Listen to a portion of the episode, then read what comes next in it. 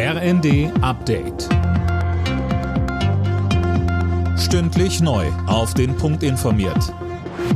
Ich bin Eileen Schallhorn. Guten Abend. Wegen der explodierenden Corona-Zahlen in China führen jetzt auch Großbritannien und Frankreich eine Testpflicht für Reisende aus der Volksrepublik ein.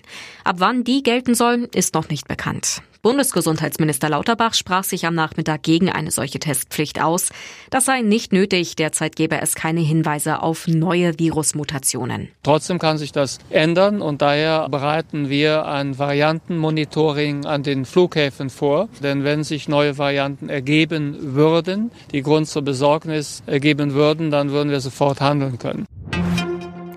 Jahrelang hatte sich Donald Trump dagegen gesträubt. Jetzt sind die Steuerunterlagen des ehemaligen US-Präsidenten teilweise veröffentlicht worden. Und die zeigen, Trump hat mehrere Jahre kaum oder gar keine Steuern gezahlt. Der Milliardär will bei der nächsten Präsidentschaftswahl in den USA wieder antreten und da könnten die veröffentlichten Dokumente nochmal relevant werden. Sonnenrekord in Deutschland. Der Deutsche Wetterdienst hat in diesem Jahr so viele Sonnenstunden wie noch nie seit Beginn der Wetteraufzeichnungen gezählt. Außerdem gehen die Experten von einem Wärmerekord aus. Sicher könne man das aber erst Anfang Januar sagen, wenn dann auch alle Daten vorliegen.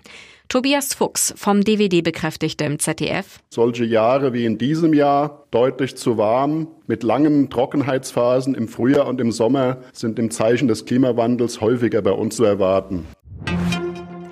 Nach wochenlangen Spekulationen ist es jetzt offiziell. Cristiano Ronaldo verabschiedet sich vom europäischen Fußball und wechselt nach Saudi-Arabien. Der Club Al-Nassir hat den Deal am Abend bestätigt. Ronaldo soll pro Saison knapp 200 Millionen Euro bekommen und trägt auch in Riyadh die Rückennummer 7. Alle Nachrichten auf rnd.de